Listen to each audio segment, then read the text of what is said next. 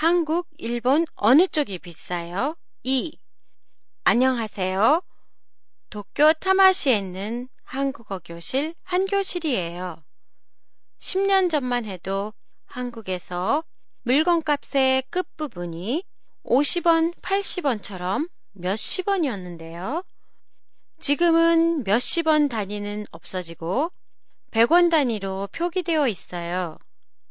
물가가 많이 비싸져 그런 걸까요? 5만원짜리 지폐가 새로 나온 걸 봐도 그런 것 같아요. 지금은 한국의 물가가 많이 올라 일본보다 비싼 것도 있는데요. 어떤 게 비싼지 알아보도록 하겠습니다. 제가 일본에 온 게 16년 전이었어요. 그때 놀랐던 게 휘발유 가격이었는데요. 왜냐하면 한국이 일본보다 두 배 정도 비쌌기 때문이에요. 그 당시만 해도 한국의 물가는 지금처럼 비싸지 않아서 모든 물가가 일본이 다 비싼 줄 알았어요. 16년 전에 비쌌던 휘발유는 아직도 한국이 비싸요. 그리고 지금처럼 추워지는 계절이 되면 한국에서는 하루 종일 난방을 하는데요. 난방의 연료로 많이 사용되는 게 가스예요.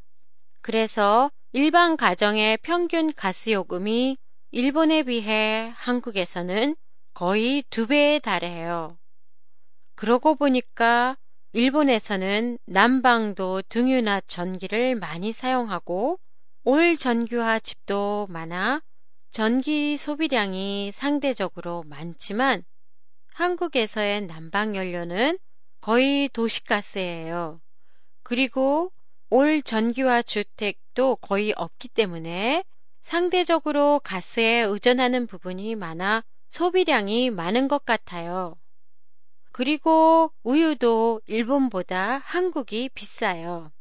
또한 외식 분야는 비슷한 수준의 패밀리 레스토랑을 비교하더라도 한국이 일본보다 비싸다는 느낌을 개인적으로 많이 받아요.